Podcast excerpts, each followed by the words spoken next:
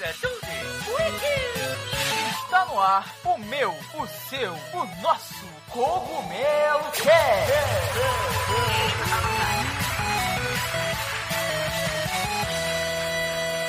Oh yeah, Mario Time.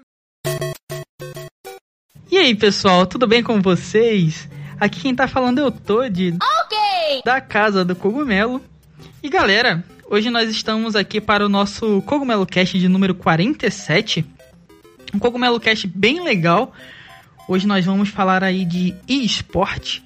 Basicamente é o, o ramo que a gente mais vê crescendo nos videogames hoje em dia, né? Brasil principalmente. Então a gente tem vários times de esporte. A gente vai conversar hoje com um cara que ele é responsável por um grande time aí de esporte, né? No Brasil. Hoje a gente tá aqui com o Thiago Xisto, da Vivo Cage. Se apresenta aí, Thiago. Fala um pouquinho mais sobre você pro pessoal. Opa, galera, tudo bem? Obrigado pelo convite aí, poder falar um pouquinho sobre esportes. Muito bacana esse espaço que vocês estão abrindo aí pra gente falar dessa indústria que está crescendo bastante. Eu sou diretor executivo, né, do clube Vivo Cage. A Vivo Cage é um clube de esportes eletrônicos que está no Brasil há 10 anos, trabalhando em diferentes modalidades, né, diferentes jogos. Bem bacana que é um dos clubes que mais tem tradição no Brasil, né?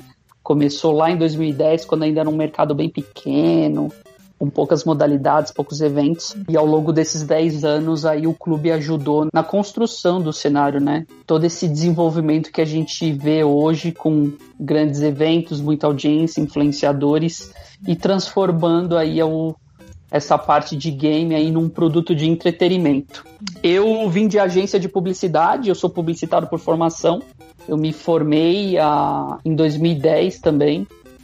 Trabalhei em agência por mais de 10 anos. Eu trabalhei como mídia, né? Então era o profissional que fazia toda essa parte de planejamento de mídia. Então eu que fazia todo é, o plano para as marcas entrarem nos canais corretos, com o público correto, com a segmentação correta.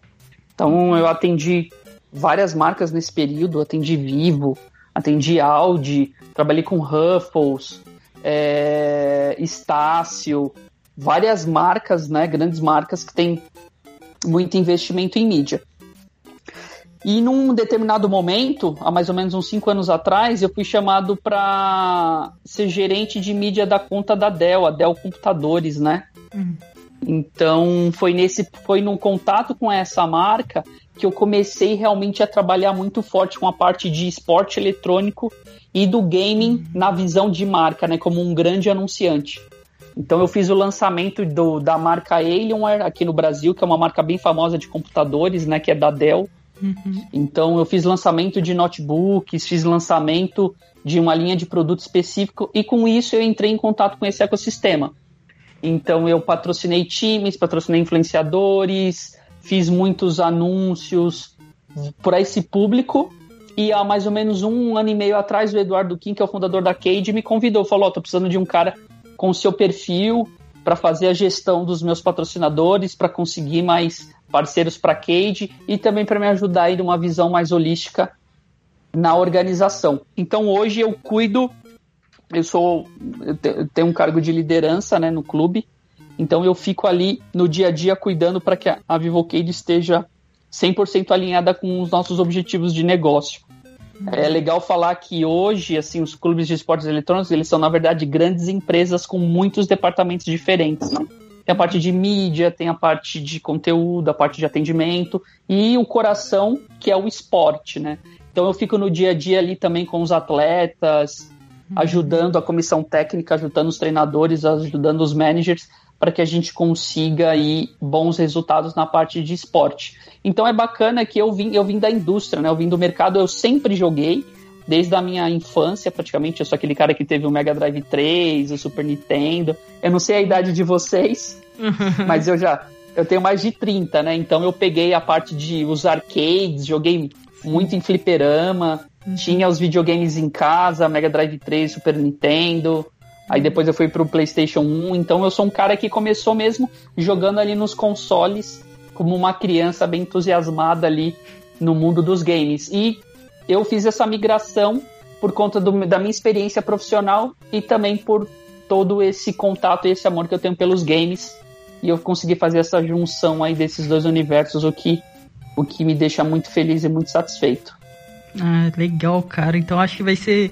Assim, a gente vai ter uma conversa bem bacana sobre todo o cenário brasileiro, né? De esportes, como a gente está agora, previsões para o futuro. Então acho que vai ser bem, bem legal mesmo, bem completo. E muito obrigado por você estar aqui com a gente, cara. Quem está aqui com a gente também, vocês já conhecem essas duas figuras, né? Eu vou deixar que eles se apresentem. Então se apresenta aí, pessoal. Fala galera, André Dana aqui na área. Futuro pro player de Futebol Manager. Fala aí pessoal, eu sou o Beto Nard, sou redator da Casa do Cogumelo e os campeões não estão só no League of Legends, hein? Então é isso aí, pessoal. em clima de esportes que a gente vai começar o nosso Cogumelo Cast. Se aconcheguem na cadeira aí, bora lá. E pessoal, como nós estamos em um podcast, eu espero que vocês estejam nos escutando com qualidade. E falando em qualidade, não se esqueçam dos nossos parceiros da Logitech, que tem os melhores headsets com os melhores microfones e conforto que vocês podem encontrar. O link da Logitech está aqui na descrição, independente de onde você esteja nos escutando. Eles têm sempre os melhores headsets, mais completos e, com claro, o melhor custo-benefício. Então, não se esqueçam de conferir o site da Logitech para encontrar os melhores produtos.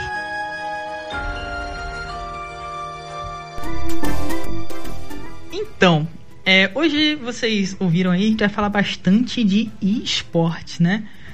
Atualmente o esportes, assim, parece que é a menina dos olhos dos videogames, né? Muito se fala, muito se investe, é um cenário que está crescendo bastante. E o Thiago tá aqui para falar mais, né? Ele tá realmente dentro do cenário de esportes. Então, Thiago, para você, como que é fazer parte de um dos maiores cenários de games atualmente, né? O esportes assim é algo que tá levando os videogames a outro patamar. Como que é esse cenário de esporte? Olha só, eu para mim é motivo de muita felicidade, né? Porque eu consegui transformar um hobby em profissão.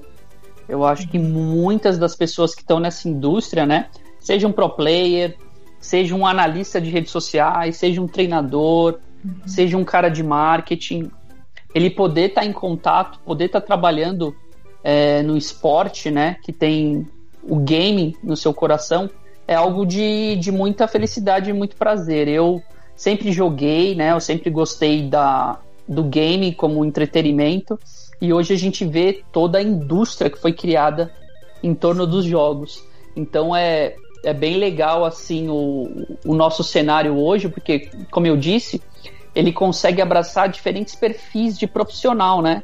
Então, quando a gente fala do, do esporte eletrônico, vem muito na nossa cabeça a imagem do atleta, do jogador, o que é fundamental. Ele é uma peça central em tudo em tudo que nós fazemos, né? Uhum. Mas uma organização como a VivoCade, ela tem profissionais de todas as diferentes áreas. Eu tenho psicólogo, eu tenho nutricionista, uhum.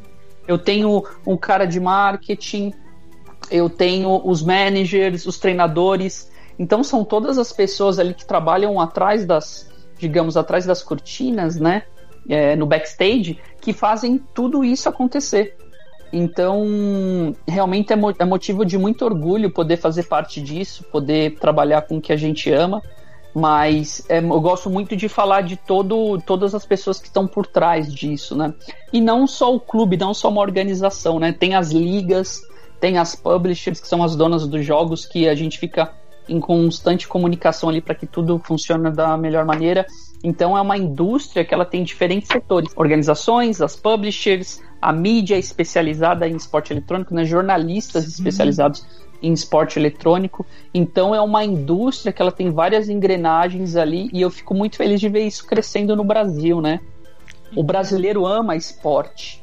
O brasileiro ele vibra no esporte. A gente pode ver o fenômeno do futebol, a gente já criamos, fizemos histórias no automobilismo, no vôlei. Então é uma paixão mesmo do brasileiro torcer, estar tá em comunhão com as pessoas, né? Ir no estádio, ter os seus clubes. Então a gente poder reunir tudo isso, né? Esse amor ao esporte e a indústria de games é algo fantástico, assim, que eu fico muito feliz de, de poder fazer parte hoje. Legal, cara. É uma indústria bem completa, né? Que move, assim, bastante pessoas e, e tá crescendo muito, né? Não é de hoje que o pessoal joga é. competitivo, mas parece que de uns anos para cá virou profissão, foi levado, parece assim, mais a sério, até pelo próprio mercado, né? Então, tá... Exatamente. Não, com certeza. A gente vê que, cresce bastante em ritmo super acelerado, né? E muito por conta dos jogos que foram abrindo esses lados, digamos, competitivos, né? A gente pode falar do Counter-Strike, Rainbow Six, o League of Legends, uhum. o Free Fire, que é um fenômeno super recente, né? O Free Fire ele é um jogo, ele foi lançado, se eu não me engano, em dezembro de 2017. Então é um jogo que vai completar três anos Sim. e ele já é esse fenômeno no Brasil. Uhum. Então, conforme novos jogos e novos cenários competitivos é, vão surgindo, o esporte cresce a gente pode ver agora também esse fenômeno do Valorant, né? Esse segundo game aí da, da Riot Games, que já lançou, já vai ter o seu primeiro é, é, campeonato oficial, chama Ig, é, Ignation, que vai ser um primeiro campeonato de Valorant. Então é uma indústria que cresce num ritmo muito acelerado por conta dos games, né? Então os jogos são lançados e em conjunto é lançado todo um cenário competitivo. Aí surgem times, surgem novas organizações, precisa de mais estrutura, mais profissionais.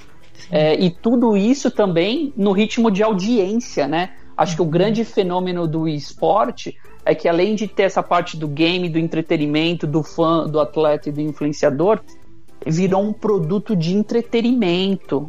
Assim, se você for ver as finais do League of Legends, é um, é um show de é um show de entretenimento, tem música, Sim tem show de abertura, Banda, tem, né? tem, exatamente. Quando a gente não estava nesse período de, de pandemia, né, ano passado, os grandes eventos, uhum. então é, venda de ingresso, venda de camiseta, então o, o game ele deixou de ser aquela atividade ali que você fazia no seu quarto e tomou grandes arenas, foi, foi para os eventos, então é é uma indústria que ela foi é, se conectando com vários setores, música, eventos, uhum. e foi crescendo num, num efeito aí bola de neve. E no meu entendimento é parte do presente e futuro hoje, né? Se a gente for ver, o esporte ele tem muito mais audiência do que alguns esportes tradicionais. Então eu vejo aí um futuro bem próspero para todo o nosso cenário. Não, e é muito louco, né? Porque, que nem você falou, os jogos movimentam isso. E os uhum. jogos, uhum. eles são lançados, assim, com uma certa velocidade, né? Então, o Valorant chegou aí recentemente, eu acho muito maneiro, eu jogo, e daqui a pouco pode vir um outro game, e isso vai movimentando, não é tipo futebol que existe há 100 anos, vamos botar, vamos botar aí, e que tá, basicamente futebol é o futebol, e você não tem, assim, esportes sendo lançados diariamente, mas o eSport é lançou um game, ele é competitivo. Nossa, atrai muita gente, isso movimenta a indústria, o pessoal faz time e leva aquilo a sério. Então é movido na velocidade dos games, né? Da tecnologia, é muito rápido. Exatamente, a gente já está num futuro próximo aí, num futuro bem, bem, bem próximo da gente. Já tem no, novos games, a gente tem Wild Rift, que é o League of Legends para celular. Sim. E muito provavelmente a gente imagina que também a Riot vai lançar um cenário competitivo, porque ela está fazendo isso com todos os jogos, né? Não seria diferente com já tem campeonato de TFT e a todo momento pode surgir um jogo, né, que a gente não imagina, que não está no nosso radar que começa um cenário competitivo, começa a ganhar atração e faz todo esse ecossistema se expandir ainda mais. Então é bem bacana mesmo, é uma indústria que ela, que ela movimenta muitas novidades. Né? negócio falou, esporte tradicional, se a gente for pegar as Olimpíadas, todo mundo sabe ali os, os esportes tradicionais que estão na prateleirinha ali, que você sabe que vai ter competição, que é fantástico. Eu adoro esporte, todos Também. eles. Eu, eu, cara, tá passando basquete, eu gosto de assistir. Tá passando tênis, eu gosto de assistir. Porque, assim, é, o esporte, cara, é uma coisa que mexe muito com a gente, né? Uma uhum. dramatização do ser humano, né? Sim. A gente gosta de ver a questão da vitória, da superação, da dor. Uhum. Então, o esporte realmente, desde os tempos lá longínquos da humanidade, o ser humano já, já era competitivo, né? Sim. Desde Roma, a grande arena de Roma, agora a gente está vendo isso se digitalizar. É. E o esporte eletrônico continua essa tendência aí do, do ser humano competitivo, que gosta dos, que ama os seus heróis, né?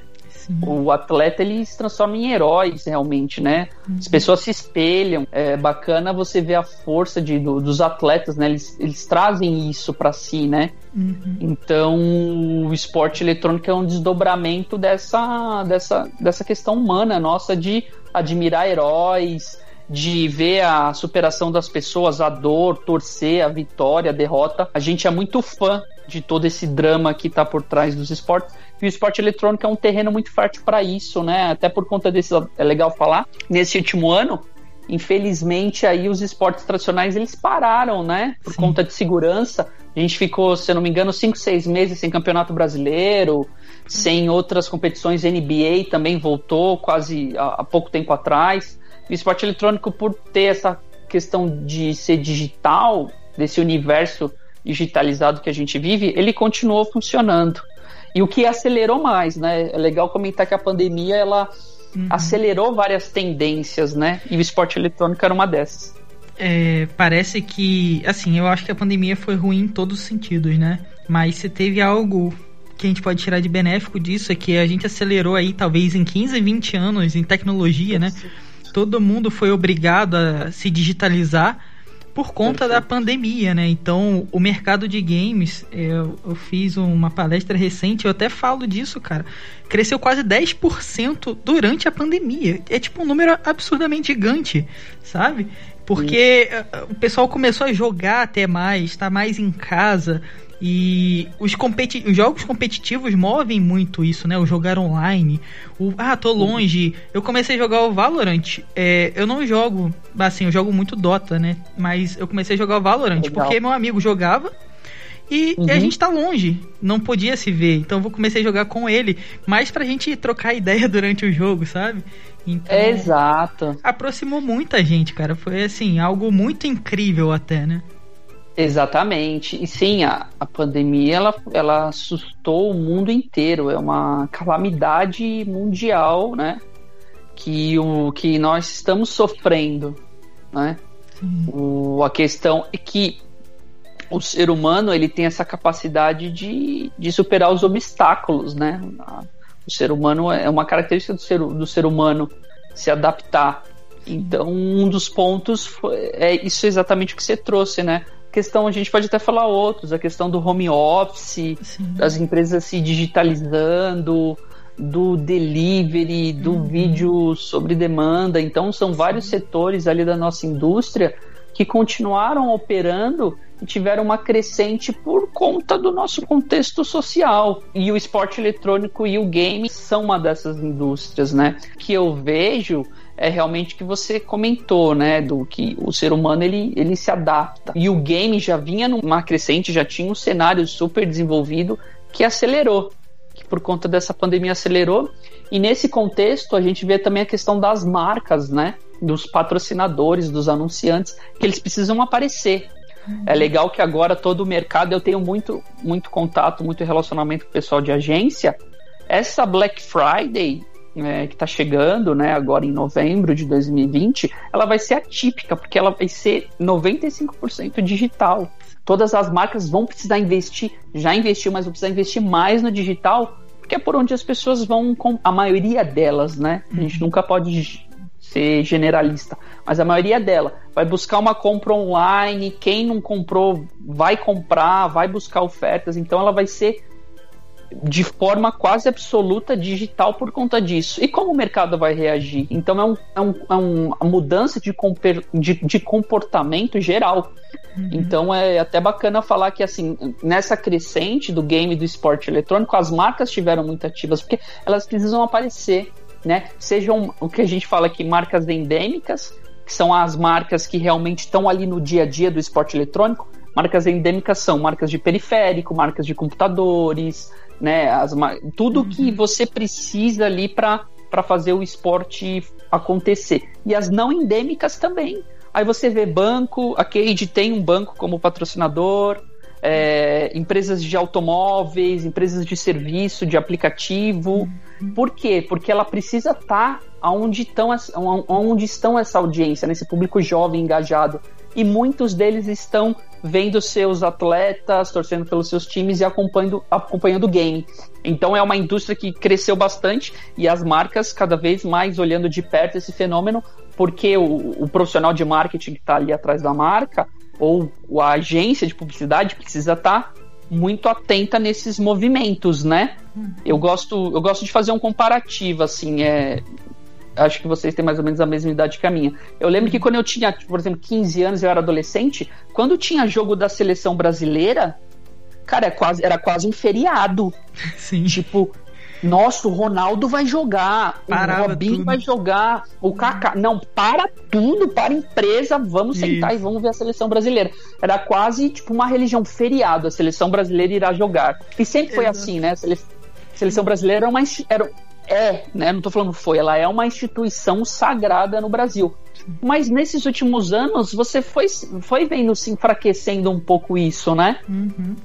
Isso foi acontecendo muito por conta do desempenho da, da seleção, muito por conta de toda essa politicagem da CBF, Exato. que infelizmente acontece.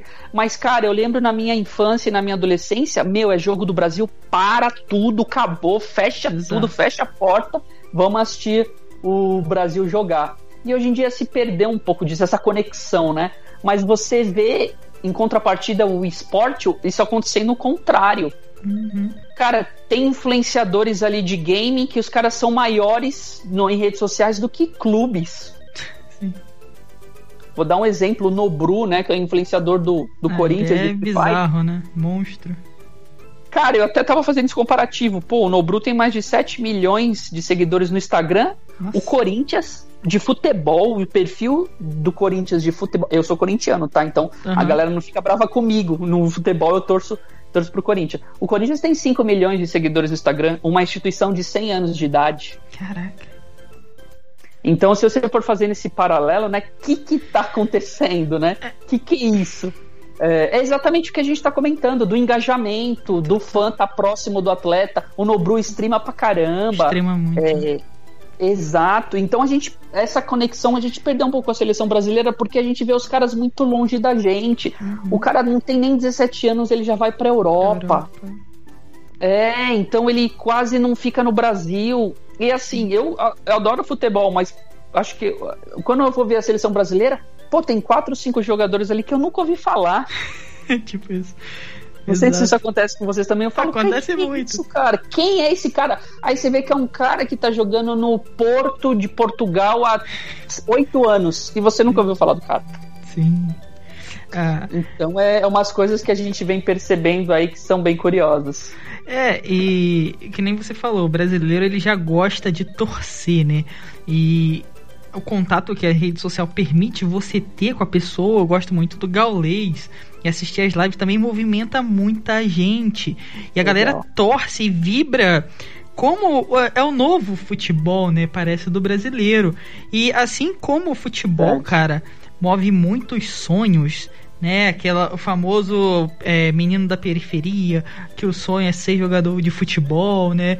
É, hoje em dia a gente tem com esportes. Uh, menino, eu já conheci várias crianças que o sonho realmente é streamar, é jogar um game, sabe, profissionalmente. Então parece que isso mudou um pouco, né, cara? Como que você enxerga essa nova realidade aí do Brasil? Cara, eu vou te confessar algo assim que até é realmente muito muito o que você está trazendo. Eu recebo e-mail de mães de mães falando: Tiago, meu filho é apaixonado, meu filho quer ser jogador de Free Fire, quer ser jogador de é, Counter-Strike, assiste esse menino jogar, pelo amor uhum. de Deus, me ajuda, vê se ele tem talento. Então, é, é algo que assim, que, que eu vejo, né? Eu converso bastante com pais, né? Eu aconselho muitos pais, eles vêm com muitas dúvidas para mim, perguntando com dúvidas de tudo, em questão até de saúde, de como o filho pode se desenvolver, eu ajudo bastante. Uhum. Mas eu fico pensando, eu falo, caramba, há 30 anos atrás, essa mãe que tá me mandando um e-mail desesperada para eu ver o YouTube do filho dela, é a mesma mãe que 30 anos atrás estava no alambrado, batendo o alambrado ali do Corinthians, vendo o filho dela no, num, numa peneira, num terrão. É o mesmo sentimento, só mudou a modalidade, mudou o jogo, mas é aquela mesma mãe, aquele mesmo sentimento ali do filho poder realizar um sonho, sabe? Sim. É, e esses dias eu tava pensando, não sei se vocês todos aí já pensaram sobre isso, mas assim, hoje em dia, é, que nem o Thiago falou, a gente assiste o futebol de fora, né? A gente não tem um contato muito próximo daquilo. Eu acho que se a gente tivesse nascido há uns 80, 70 anos atrás, talvez isso, essa realidade fosse diferente. Mas hoje, meio que a gente faz essa história acontecer de novo, sabe? Só que é uma nova história. A gente tá todo mundo nessa indústria, tá todo mundo trabalhando, falando disso, vivendo isso. Então a gente meio que tá no começo de algo que daqui a um tempo vai ser muito histórico, cara. Eu acho que vai ser muito grande, né? Vai ser maior, muito maior do que isso que a gente fala hoje, né? Perfeito, é até fazendo, eu refleti já muito sobre isso que você comentou, assim, eu concordo 100%. Eu até em reuniões assim, eu, eu falo com muitas marcas também, né? Eu marco bastante reunião, tem já os nossos patrocinadores e eu gosto assim, eu, é sempre um paralelo assim, a gente sempre eu sempre vejo uma mesma fotografia. Tem um gerente de marketing, um diretor que é um cara de mais idade, normal, né? Um cara mais uhum. de 30, 35, até 40 anos, ali, um diretor, um gerente de marketing. Aí tem o analista e o coordenador, que é sempre uma galera mais jovem, né? Uhum. Aquele recém-formado em publicidade, em marketing, um cara de 22, 25 anos. E quando eu vou apresentar um projeto, o cara de 22, de 25 anos conhece, torce, joga, é, pô, você, pô, como é que é esse cara no, no ao vivo? Pô, esse jogador é legal pessoalmente o cara mais novo, o gerente de marketing, às vezes você tem que explicar, você tem que mostrar o tamanho. Aí, eu sempre quando eu saio de uma reunião dessas, eu fico pensando, hoje eu meio que tenho que ainda explicar um pouco, mostrar uhum. os números. Mas hoje em dia, por exemplo, ninguém precisa defender o futebol. Todo mundo sabe que o futebol Sim. é aquela coisa gigantesca, estádio lotado, Corinthians, Flamengo, Maracanã, Campeonato Brasileiro, beleza. Cara, mas o esporte eletrônico, aí eu fico pensando nesse jovem, nesse recém-formado de 22, 23 anos. Cara, daqui 15 anos, ele vai ser o diretor de marketing. Uhum. Ele vai ser o gerente de marketing. Ele vai estar tá ali defendendo um plano de mídia milionário. E aquele cara já, já é do, do sistema, ele já é um jogador, ele já conhece a Cade, conhece outros clubes, conhece o LoL, conhece o CS, conhece o Free uhum. Fire. Então é o que você falou mesmo. Eu sinto que muito do nosso trabalho e o trabalho da Cage nesses 10 anos é pavimentar uma rota que daqui 15 anos já vai estar tá lá na frente. Você não vai precisar mais defender esporte, porque uhum. esse profissional, esse cara que joga, que hoje ele é um analista, um recém-formado, ele vai ser um diretor e ele vai estar tá com a caneta na mão. Então, é, a gente vê isso acontecer. Até mesmo no futebol, é bacana você pegar. Eu estava assistindo uma entrevista do Murici, Murici Ramalho, ex-técnico uhum. do São Paulo, né? Super campeão, foi tricampeão brasileiro, um Sim. cara fantástico, né? Um Ótimo vencedor. Técnico, é. Ótimo técnico. Eu sou corintiano, mas aquele cara, quando ele fala, eu ouço. Eu, eu sou fã demais uhum. dele. E, e, ele foi jogador de futebol profissional, lá na década de 60, 70. E, tipo, a, a carreira dele, ser jogador de futebol naquela época, era. As pessoas tinham discriminação. Total. Achavam que não ia dar futuro, coisa de, coisa de vagabundo. 50, na década de 50 e 60. Fala isso de um jogador de futebol hoje. Sim. Um jogador do, do Palmeiras, do Santos, do Grêmio, do Internacional. O cara tem contratos milionários, tem patrocinadores, então, assim como o futebol demorou bastante, né? Vai com 20, 30 anos no, no futebol para isso acontecer, isso está acontecendo com esportes, mas é um, é um ciclo, é só uma etapa que com certeza vai vai para um vai para uma outra um outro capítulo no futuro então eu vejo isso esse nosso trabalho de de mesmo pavimentar toda essa rota não e perfeito eu acho muito disso também no nos games em geral, né? Porque é, assim, a gente tá numa geração acima da gente tem aí nossos pais e não tiveram esse contato que a gente tem, né? Então a gente defende os videogames porque é nosso, a gente cresceu com isso. Perfeito. Os nossos filhos já vão ser uma geração além, daqui a pouco a gente já se torna avô. Então a gente já tem isso como cultura, nossos filhos vão ter e os nossos netos Cara, então assim, é questão de tempo mesmo para isso tomar uma outra realidade, né? Eu acho que muito do nosso dever é isso que a gente está fazendo. Continuar Com pavimentando certeza. essa estrada e falando, né? Mostrando. É. Não, e eu já me sinto assim, cara, eu não sei mexer no TikTok. tipo isso, cara. Eu não É tenho isso. TikTok porque É isso, muito cara. É, eu não adolescente, quero cara. fazer dancinha, não faz Exato. parte de mim, Exato, sabe? Exato. Não sou eu. então, É, cara, eu lembro que com 15, 16 anos eu recebi um e-mail ali de convite do Orkut. Nossa, sim, cara. Me convida, me convida, eu quero participar disso. Vocês lembram disso? Eu lembro. É. Não. Eu, eu lembro que do início do Gmail, que só podia usar quem tinha um convite também. Cara, Vocês lembram verdade. Lembro, Era cara. tipo super nichado, assim. Ah, eu tenho um Gmail. Sim, cara. E os e-mails eram tipo, sei lá, 15 megas, o Gmail era um giga, um negócio assim, já era pé na porta já. Isso, aí se você convidar dois ou três, ele ia expandindo a sua memória, né? Te, É. Tipo, dando um brinde. Verdade. Bons tempos, cara. É, a gente já é de uma outra geração, né? A gente meio que foi. Dizem, né? Que a gente é a última geração, assim. É, que ainda não. Possivelmente não teve contato ao nascer com essas tecnologias, mas a geração de agora eles já nascem com isso. Já nascem mexendo num tablet, no smartphone, com um videogame, assistindo live na Twitch. Minha sobrinha. Nossa, é vídeo no YouTube direto. Então é uma outra realidade, pessoal. A gente. Eu acho que é só questão de tempo mesmo pra gente chegar lá, sabe? Com certeza, assim, é, quando você vê, assim, crianças mesmo, criança de menos de 10 anos, ela já controla o YouTube ali como a gente mexia na TV, sabe? Mexendo Então é a, TV, a TV dela é o YouTube ali, os canais dela, os influenciadores dela são os nossos canais. Então, isso é, é um comportamento humano que impacta Uhum. de forma super agressiva várias indústrias, né? Por exemplo, o que, que a Globo tá fazendo? O que, Sim. o SBT tá fazendo? O que, a É. cultura. Eu, eu lembro, eu, eu me formei em 2010, assim, na... e quando eu comecei lá em 2006, cara, tinha o offline, assim, a parte de revista tinha um peso super agressivo ainda nos planos. Cara, e se você pensar uma empresa, um conglomerado como Abril falir, Abriu, exato. Cara, abriu em um momento histórico do nosso Brasil, abriu era tão poderosa como a Rede Globo. Sim. Sim. Abriu quatro rodas, Veja, Uhum. Capricho, MTV. Sim. Olha as marcas que essa empresa tinha, cara. E ela, ela faliu. Assim, não se digitalizou na velocidade que precisava, foi perdendo a força, perdendo a relevância. Uhum. E aconteceu isso, né? E, em contrapartida, por exemplo, uma Folha, o jornal Folha fundou o UOL lá na década de 90. Sim. Universo online.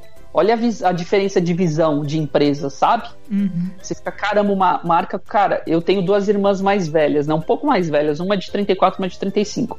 As minhas irmãs tinham um pôster do Backstreet Boys na parede da Capricho. Minha irmã, cara. Ela também tem 33, é exatamente isso. Cara, a MTV, que isso? É, olha, olha as marcas que, essa, que esse conglomerado tinha. A Abril era extremamente poderosa no Brasil. Um, conglo- conglomerado de mídia que teve, tinha um peso da Rede Globo. Sim. Cara, não se digitalizou, o mundo foi mudando e é muito rápido. E se você não conseguir ser ágil, você fica pra trás. Não, você falou aí da, da Rede Globo, né? E eu admiro. É, para mim é uma das maiores empresas de tecnologia do Brasil, né? Eles têm uns sistemas bizarros e é bem, bem completa. Mas eu tava vendo, assim, várias entrevistas recentes deles, eles todos falando, tipo assim, não, porque a gente tem muita interatividade e querendo meio que mostrar. Porque os videogames são interativos, então a gente sempre deixou isso muito claro, né? E querendo meio que também falar, olha, a gente da TV também faz isso, sabe? Da meio que da nossa forma. É, porque eles também estão tentando acompanhar, né? Tem os seus produtos digitais e tudo mais. E é isso que você falou, cara. Se não acompanhar, não piscar de olho, cara, já era. Marcas monstruosas e vão embora. E tem, e tem muita, muitas maneiras e muitas iniciativas bacanas, né? A Globo investe em esportes já, né? Ela transmite no Sport Sim. TV 2 CBLOL, transmite o LBFF, que é a Liga de Free Fire, ela transmite também alguns eventos, tem parcerias com, com, a, com o Omelete, né? Que faz a Game XP, Uhum. que faz, o, que faz a, Camp, a Campus Party, não, a CCXP. Mas na Campus Party eles Então- estão também, então, tipo, os caras Então estão também. estão. Então, tem que correr atrás, é, né? É uma, é uma plataforma de mídia aí que precisa estar tá nessa. E é bacana comentar, né? Uma coisa também que a gente está falando é até o que, assim, acho que de forma mais profunda é o rejuvenescimento das marcas, né? Uhum. Igual nós, nós temos uma faixa, nós somos, sei lá, 30, 30 a mais. Uhum. E a gente já está vendo, por exemplo, essa desconexão com a CBF que Sim. tinha na nossa época como adolescente e hoje eu não vejo tão forte. Exato. Não estou desmerecendo. Futebol é uma instituição grandiosa, seleção brasileira é um patrimônio do Brasil, mas estou falando de percepção de conexão com as gerações. Uhum. Total. O que, que a CBF está fazendo para se conectar com essa galera? Sei lá, aquele E-Brasileirão, que é o campeonato de, de, de, de futebol virtual, é suficiente, uhum. sabe? O, eu, acho, eu acho, por exemplo, o Nobru e o, e o Nobru, por exemplo, a figura do Nobru é fundamental para uma instituição hoje do Corinthians. Por uhum. conta disso.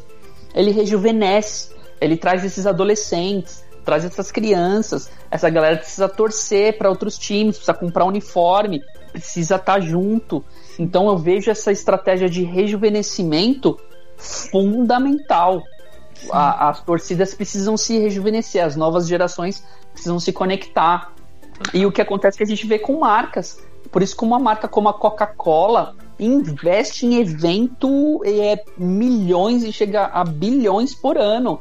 Tá nos eventos, faz eventos de música, tá na praia, tá com artistas. Porque é exatamente isso. Essa marca ela precisa estar tá com os jovens, ela precisa, de, ela precisa estar em constante rejuvenescimento. Sim, sim. Então, e o esporte eletrônico é, mu é muita dessa vertente, sabe? Então é, eu vejo para um, uma instituição como o Corinthians, o Free Fire hoje e o Nobru são figuras, são aspectos ali fundamentais. Nossa, sem dúvida, cara, sem dúvida. É isso, mesmo. é isso aí.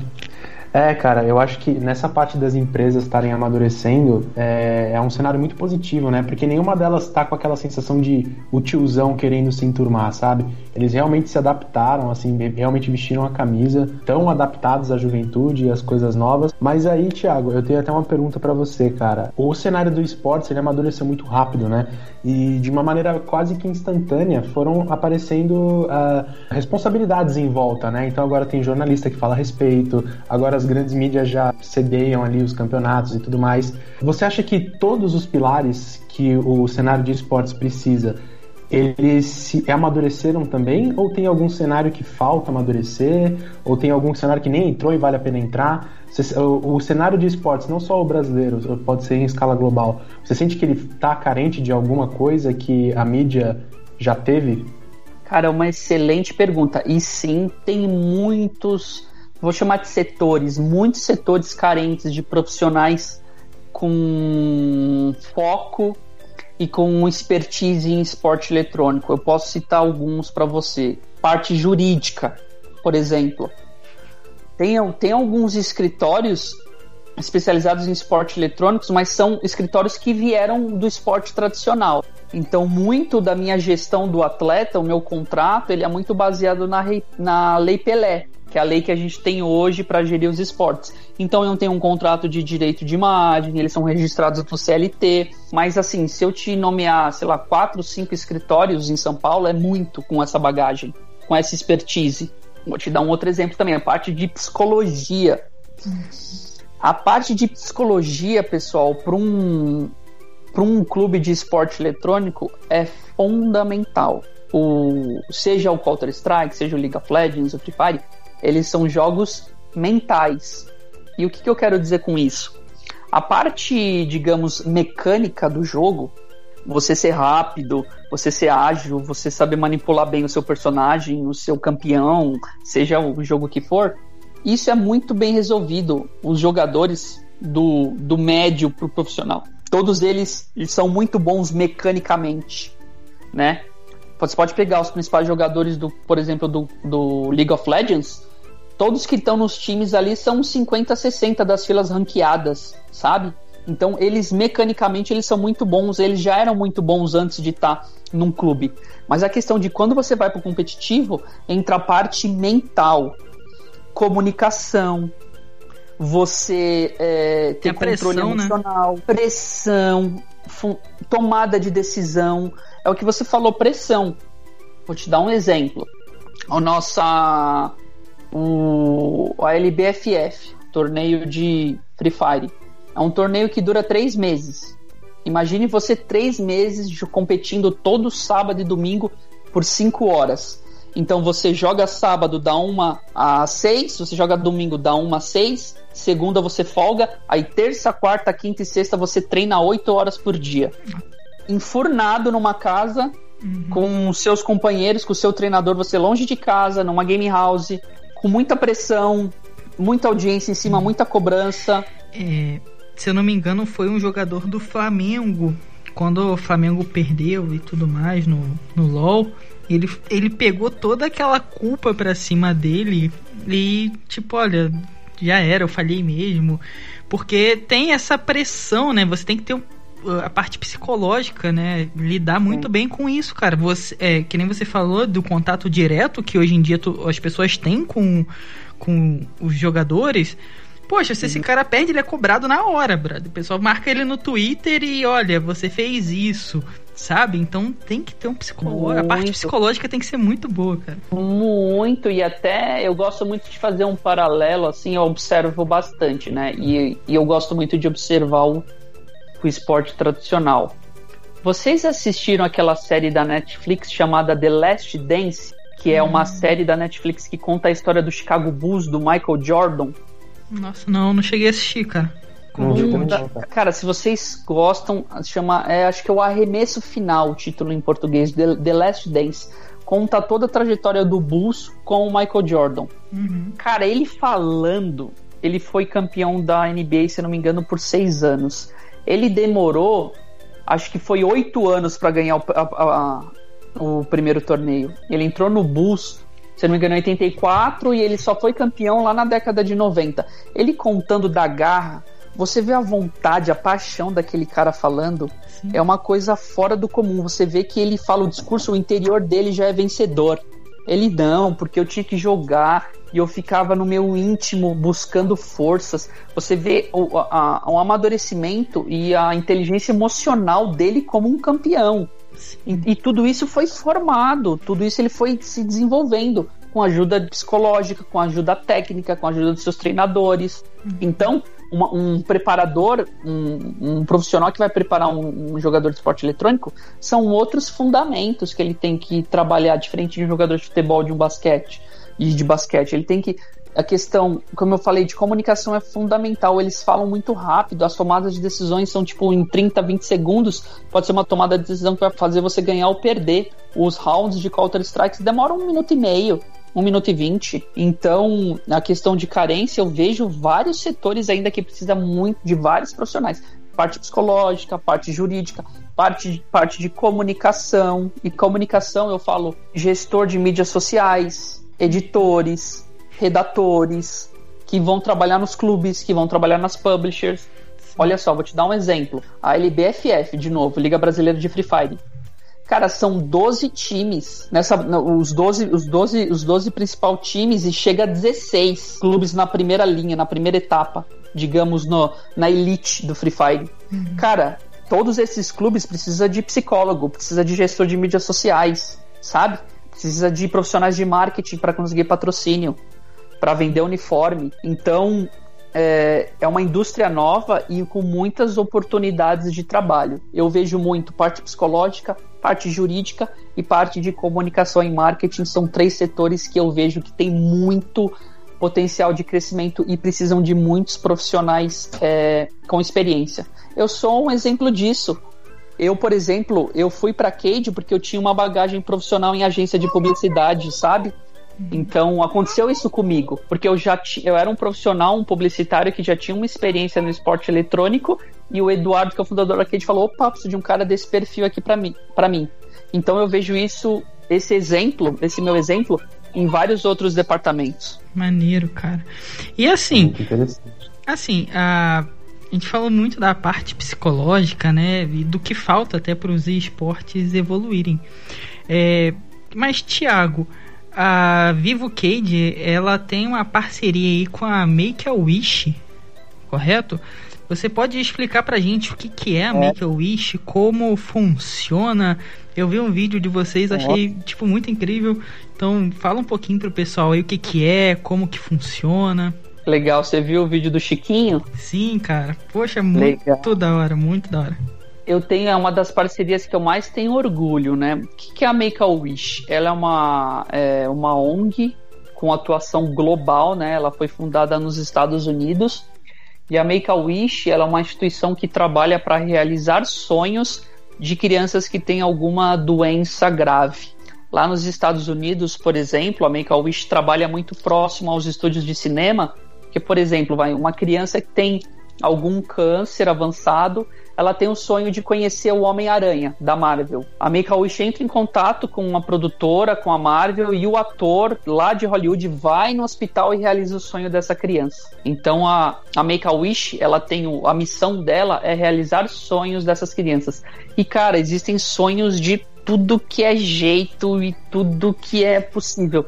Aqui no Brasil, por exemplo, o sonho, eu lembro de ter um sonho de uma, de uma menina que era ir na praia, que ela nunca tinha ido na praia. Nossa. Make-A-Wish levou. Eu tenho um sonho de ganhar um instrumento musical. Tenho um sonho de conhecer a Xuxa. Tenho um sonho de ganhar um PC gamer. E se você for procurar Make a Wish lá no YouTube, cara, você vai ver tant, tant, tantos documentários. Teve um, teve um menino nos Estados Unidos que o sonho dele era virar o Batman por um dia. A Make a Wish transformou a cidade inteira em Gotham City. Então chegou um Batmóvel, pegou o menino, Teve o Coringa, aí fizeram como se fosse uma encenação de teatro dele prendendo o Coringa, aí ele uhum. salva a cidade, é tipo uma, um, um, uma produção cinematográfica onde transformaram a cidade do menino numa Gotham City. Então a Make-A-Wish é uma, uma organização global, a gente tem a parceria com a Make-A-Wish Brasil, onde a gente ajuda é, a Make-A-Wish a realizar sonhos quando é relacionado a game ou esporte eletrônico. Aí a gente realizou o sonho do Chiquinho, o sonho do Chiquinho era conhecer um clube de game, um clube de esporte eletrônico. Então, o Chiquinho veio para São Paulo, a gente fez uma surpresa para ele. Ele foi no nosso centro de treinamento, tomou café com os jogadores, jogou com eles, passou um dia com a gente e ganhou um notebook também fazia parte do sonho dele. A gente já, ah, o meu sonho é ter uma cadeira gamer, a gente mandava uma cadeira gamer. Ah, o meu sonho é um jogador tal de LoL mandar um recado para mim, jogar comigo, a gente realizava esse sonho. Então é, é uma parceria que a gente tem muito orgulho, né? É uma missão muito forte, muito poderosa. E pra gente, assim, é, é quase como um dever, né? Como você mesmo disse anteriormente, quando a gente fala de esporte, a gente tá falando de sonhos, né? É, são os sonhos, né? Ganhar, jogar, ser um jogador profissional. Ah, eu tenho um sonho de jogar na Cage, eu tenho um sonho de ser um jogador de Counter-Strike. Então, a Make-A-Wish, ela, é, essa parceria com a gente une também essa parte de sonho, né? E uma criança que está num, numa situação fragilizada, a gente sabe que qualquer incentivo, né, qualquer palavra de força ali para ela, qualquer gesto, pode fazer diferença numa recuperação, né? Numa recuperação de alguma doença grave. Então a gente tem muito orgulho dessa parceria. A Make a Wish é uma das nossas principais parceiras, ela está no nosso uniforme e a gente tem todo o orgulho aí de ajudar eles nessas missões em realização de sonhos. Que, que legal, cara. Eu acho muito bacana, que nem você falou. Pode fazer diferença na literalmente na vida e na recuperação de um ser humano, né? E eu acho que você conseguir interferir dessa forma na vida de uma pessoa é algo incrível. Então, eu vi lá o vídeo, achei muito, muito bacana, cara. Continuem aí com essa parceria que e, e ajudando, né, e realizando sonhos que é bem, bem legal, cara. Vocês estão de parabéns, bem incrível. Poxa, obrigado e com certeza a gente tem muito orgulho.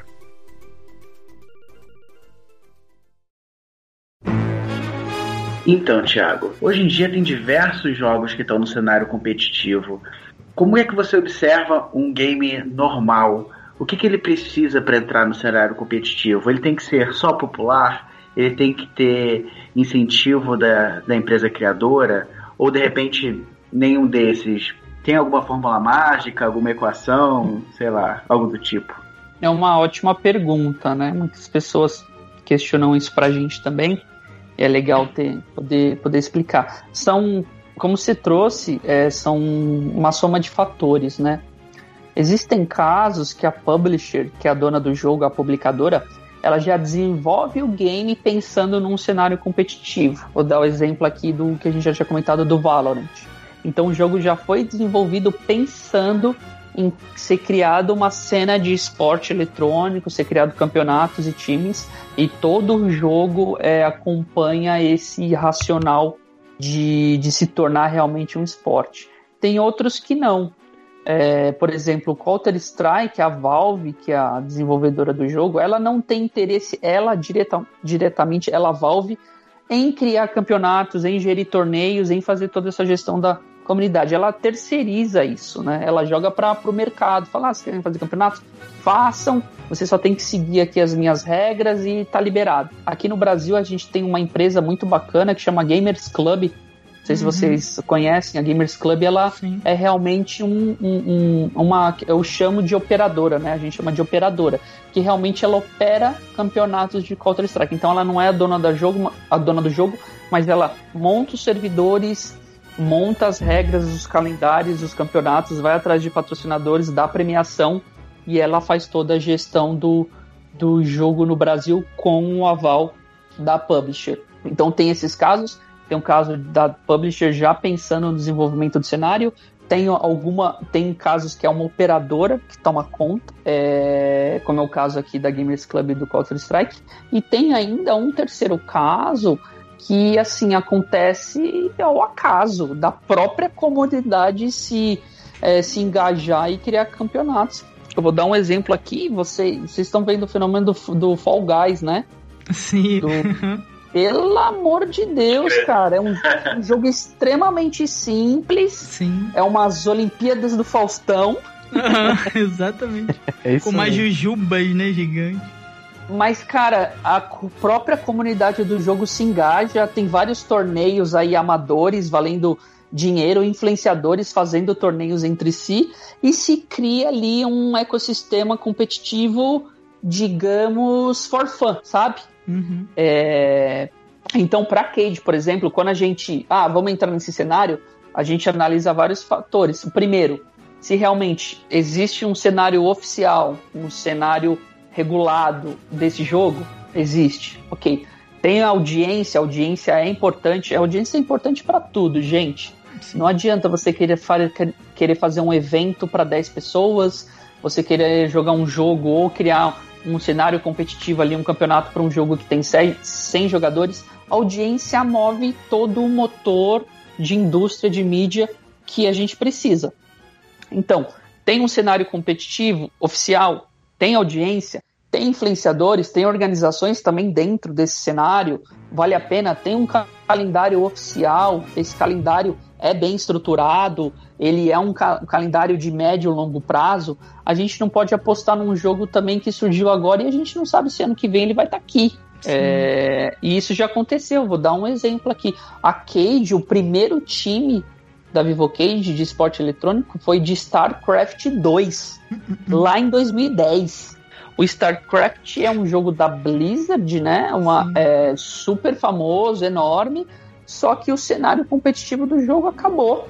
O jogo morreu. O jogo morreu. Digamos, pra, nessa forma competitiva. Então, é depende muito. Então, no nosso caso, a gente analisa todos esses fatores que eu mencionei, mas uma hora ou outra surge aí um jogo que a gente fica impressionado aí com o engajamento.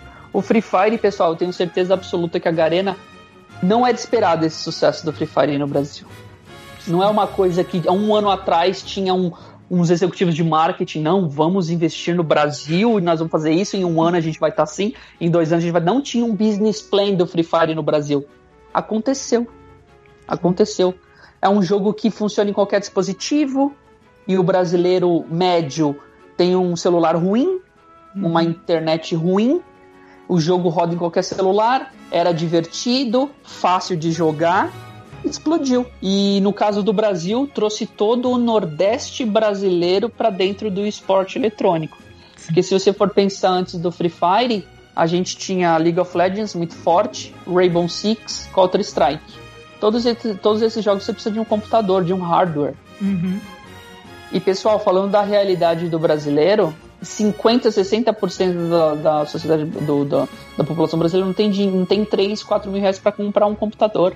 Sim. É até engraçado ver que quando, quando eu trabalhava em agência, que eu era mídia, eu fazia campanhas nacionais, né? De Facebook, YouTube, tudo, Google, tudo, tudo. Cara, 80, 70, 80% do investimento ele era consumido no sul e sudeste. Por quê? Porque é onde está a audiência, onde estão tá os acessos, onde tem a maior população no online, no digital. Então o Free Fire veio e quebrou isso no meio. Você joga de qualquer celular, qualquer tipo de internet, e ali o Nordeste brasileiro, que é gigante, né? Milhões de pessoas puderam entrar nesse cenário competitivo. Então é, tem, esse, tem esse fator do acaso, né? O Free Fire no Brasil foi um sucesso, mas eu tenho certeza absoluta que não foi nada planejado com um business plan, com um planejamento forte ali de marca. Vamos ser o maior fenômeno de esporte no Brasil. Isso com certeza não aconteceu. Que maneiro, cara. É, eu conheci o Garena porque eu jogo Dota 1, eu jogo Dota 14 anos, então comecei no Dota 1. E a gente usava o Garena para se conectar, né, e fazer ali a jogar online. Aí do nada eu comecei a ver esse o game que explodiu, do Garena. Como assim? E como você falou, cara, eu também tenho certeza que não foi planejado. Foi muito uhum. ao acaso, né? Tinha o, também o, o Fortnite no para mobile, mas o, o Free Fire explodiu Oi. de uma forma monstruosa aqui no Brasil. É um fenômeno tá. incrível. Lá fora, Estados Unidos e Europa, é o COD Mobile, Call of Duty, uhum. Fortnite e o PUBG. E o PUBG, é. São esses três é, é, Battle Royale de celular que bombam. O Free Fire não faz sucesso nesses, nesses cenários. Por quê? Aí tem uma explicação lógica, porque esses três jogos precisam de um celular de médio para bom. Uhum. Aqui no Brasil, a penetração de é, iOS, se a gente for pegar 100% dos dispositivos do Brasil, iOS é 3%. O iPhone. É, sim. A participação do Android é 97%, 96%. Absurdo. É absurdo, é um absurdo. Até no. Então é um exercício mesmo. O Brasil, ele é um. Cara, ele é um continente. É um continente. Então a gente fica. Né? Vendo, eu, eu gosto bastante de. Eu, eu, gosto muito de pesquisar sobre o mercado, sobre economia, é um, são os assuntos que eu gosto e eu, eu preciso, né, estar tá conectado. E eu vi um dado que até me assustou. Eu sabia que era grande, mas nem tanto. A Caixa levantou um dado que 30 milhões de brasileiros não tinham conta em banco e tiveram que abrir a conta para receber o benefício, o auxílio uhum, emergencial. Sim. 30 milhões de brasileiros, gente, não tinham uma conta no banco. É. O próprio governo, acho que foi 40 ou 50 milhões de pessoas que eles para eles não existiam, né? Que eles toma, tiveram uma surpresa quando esse pessoal começou a solicitar o auxílio e aparecer pro realmente pro governo. Então, cara, a gente tá numa realidade, você é de São Paulo, né? É, eu tô no Rio. Paralela. Uma é, bolha, a gente tá numa bolha. Tá numa bolha, tá numa bolha. E como você falou, a gente vive num continente é, basicamente num país continental. Você viaja para o sul é uma outra cultura, um outro jeito de falar, de se vestir. Se viaja para o norte, nordeste, idem. Então a gente está literalmente numa bolha. Furaram essa bolha e o pessoal tá tipo, meu Deus, o que que tá acontecendo? Da onde está vindo isso? Porque é, não, realmente não tinha, não alcançava esse pessoal, né? Agora esse pessoal tá, tá tomando face, né? Tá, tá se mostrando. Exato, aí você vê todas as oportunidades, né? Poxa, essa pessoa tem um conta no banco, essa pessoa tem um chip pré-pago, tem um aparelho celular, tem, tem uma rede social, tem. Pô, será que é um, um jogo aqui de fácil uhum. operação que você consegue jogar em qualquer dispositivo com uma internet ruim, vale a pena? Tem público? Tinha e tem. aí Sim. foi que o Free Fire deu essa explosão aí que tá todo mundo vendo. Incrível, cara, incrível. E assim, Thiago, é, a gente também tem. Você chegou a falar um pouquinho das game houses, né? Falou que o pessoal fica. trabalha muito, se dedica muito, treina. Como que é a convivência numa game house 24 horas por dia? É, como que é, né? A parte psicológica você falou um pouco, mas como que é esse convívio de uma equipe inteira? É benéfico, é maléfico pro time? Faz muito bem. É, agora tem distanciamento. Como que está funcionando? Então, como que é um pouquinho dessa convivência? Legal, é um ponto importante. É, o modelo de game house ele até ele é questionável. Eu tenho, tenho também as minhas ressalvas, mas como, como funciona?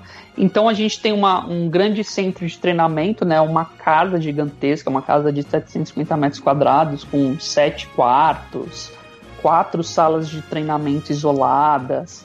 Então é uma super estrutura ali no formato de uma, de uma mansão mesmo, onde alguns atletas moram lá, né? A gente sabe que muitos dos nossos jogadores, infelizmente, eles não têm uma estrutura adequada dentro de casa.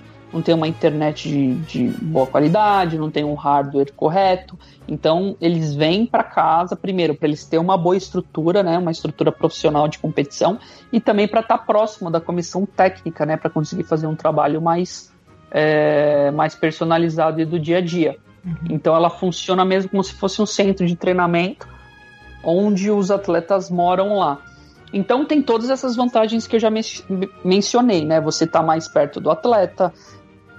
Para ele, questão de custos é muito bom, né? Porque ele não precisa alugar um imóvel, a gente fornece alimentação para ele, toda a parte de é, casa mesmo, então é roupa lavada, refeição, tudo certinho para ele ter todo o conforto necessário. E para ele é muito bom nessa questão financeira também, né? Que ele consegue economizar ali parte do, do salário dele. Então tem todo, todos esses ganhos, está mais próximo, a infraestrutura e todo o conforto que ele recebe. Uhum. Mas tem também os, os lados negativos, como tudo, né? Tem a questão mesmo de convivência. É uma casa, então você tá ali todos os dias com seus com seus companheiros de time, com o seu treinador, e a gente sabe que isso tem um desgaste emocional normal, né? de personalidade, né? Você não vê o que tem de casal brigando aí nessa pandemia por conta do Se isolamento. Separando, né, cara? Né? Se separando, mulher jogando o homem pela janela e tudo mais. que é difícil, a convivência é difícil, né? Do ser humano em si, né? Um casal tem os seus detalhes, uma família tem todos os seus detalhes ali, tem que conseguir conviver da melhor maneira e a mesma coisa na GH. Então, além disso tudo, tem a questão da pressão do competitivo. Uhum. Então, ele treinando bastante, ele ser cobrado por resultados. Então, a nossa GH, a gente tenta dar todo o conforto necessário. Então, é uma casa que tem uma piscina para ele poder fazer um exercício, descansar, tem uma parte churrasqueira para ele também ter um momento de descontração. Então, a gente pensa muito em como ele consegue ter válvulas de escape ali para para viver bem, para estar tá feliz, para estar tá motivado. E a gente investe muito na nossa na nossa gaming house. Algumas algumas organizações e também parte do nosso planejamento da Cade para o futuro é a gente adotar tem o um modelo da gaming house que a gente quer continuar adotando, principalmente para os atletas que não têm residência aqui em São Paulo, mas tem o um modelo de game office o que, que é o modelo de game office? Então o atleta ele tem a casa dele, o apartamento dele, ele tem a casa dele normalmente, ele vai de manhã para GH, treina, se alimenta, faz todo a rotina dele de treinamento e depois volta para casa. Uhum. Então é a gente tem um modelo de gaming house e a gente tem alguns jogadores que também tem esse modelo de game office e a gente quer expandir isso. A gente quer dar mais possibilidade para mais jogadores terem esse esse segundo modelo que, na minha visão, eu acredito ser mais saudável. Mas é, no Brasil a gente encontra as duas maneiras. Legal, cara. Esse Game Office parece o, o que um jogador assim de futebol, né, comparando a gente, ele tem, Isso. né? Ele vai até o, o, local, treina, tem todo o cuidado e depois volta para a família, né? Fica ali com a esposa, filho. Então é tipo, pô, bem tipo legal. Centro de treinamento, né? Oi? Tipo um centro de treinamento, tipo um CT. Isso, ele vai, chega, faz toda a rotina dele e vai para casa. Assim, é exatamente como vocês mencionaram, como acontece no futebol. Só quando o jogador tá em concentração, né? Que daí uhum. ele fica isolado em algum lugar, ou quando ele vai competir fora do país, ele fica nessa, nessa questão de isolamento. Mas pra gente, os dois modelos são bem-vindos. Tem jogador que gosta de estar no modelo de Game House Por incrível que pareça, assim. Eles ah, não, eu gosto porque eu não quero morar sozinho, eu quero estar tá perto, eu quero estar tá convivendo com pessoas. A casa é super confortável, tem, ela é enorme, tem quartos super confortáveis, uma internet, uma infraestrutura de primeira. Muitos deles gostam e querem ficar no, no, no sistema de gaming house, mas a gente acredita que para o futuro a tendência é que tudo se transforme em game hall, game, game office por conta até do, do questão do aumento dos salários, do, da expansão do mercado. Então a gente acredita que a tendência aí que vai permanecer é a do game office mesmo. Legal. E Thiago, assim, é, você falou da parte de treinamento, como que esse pessoal se porta, né? Como que funciona uma game house. E uhum. a gente tem várias, várias equipes né, brasileiras que tem, tem vários campeonatos, né? A Vivo Cade mesmo tem o time de League of Legends, que depois daquele passou brasileiro ali se qualifica para o Mundial. Então, uhum. assim, a gente vê várias equipes brasileiras chegando e mas não conseguem ali a, a, o tão sonhado campeonato mundial. Então, assim, o que, que você acha pra gente que falta pra gente chegar ali e beliscar a taça do campeonato mundial, né? O que que tá faltando? No CS a gente já teve alguns grandes títulos, mas em outros games, o que, que falta pra gente chegar ali e também conquistar o mundo? Nossa, é uma, é uma pergunta fantástica, assim. Eu, eu gosto muito de, de conversar e dialogar sobre ela, assim, porque eu acho que tem vários pontos, tá? E, é, e, responsabilidades divididas. O, falando do caso de League of Legends, a gente tem um problema bem específico que é o do servidor.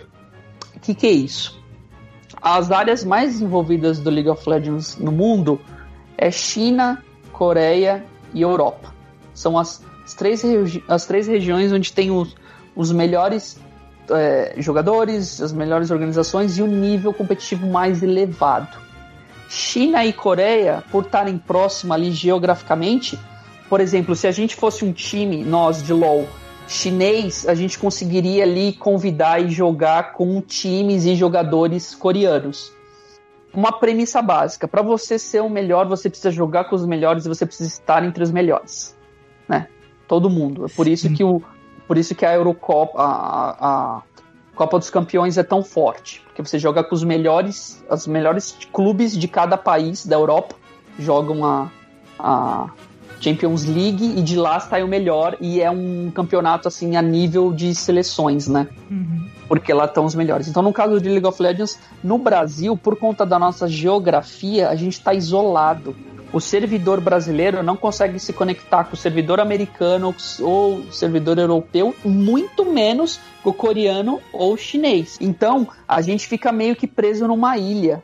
A parte latam de, do, de League of Legends não é muito bem desenvolvida, Aí eu tô falando aqui Argentina, Chile, Peru, México, Estados Unidos é forte, é um cenário bom, mas não tão bom quanto esses que eu mencionei, mas a gente fica muito isolado por conta de servidor. Então os meus jogadores não conseguem treinar com times de fora, os times campeões mundiais atualmente, por exemplo, times, times europeus ou times chineses. Uhum. E a gente só tem duas oportunidades no ano para jogar com esses caras que é o MSI, né? Que é uhum. o, o, campeão do primeiro split. Vai para o MSI, que é o que é um mundialito, digamos assim, né? O mid-season, que acontece no meio do ano. E depois tem um mundial ali em outubro, setembro e outubro, que nessa ocasião foi a INTZ. Então, Sim. poxa, você ter só dois campeonatos no ano para jogar com esses caras e você ter uma, uma fase já de eliminação na primeira etapa, você joga três, quatro jogos, se você não ganhar três deles, você já tá fora, no ano, é pouco. É pouco. E aqueles caras, eles estão jogando todos os anos. Os calendários do, dos campeonatos nacionais da China, da Coreia, da Europa são bem mais extensos, extensos que o campeonato brasileiro, que o CBLOL.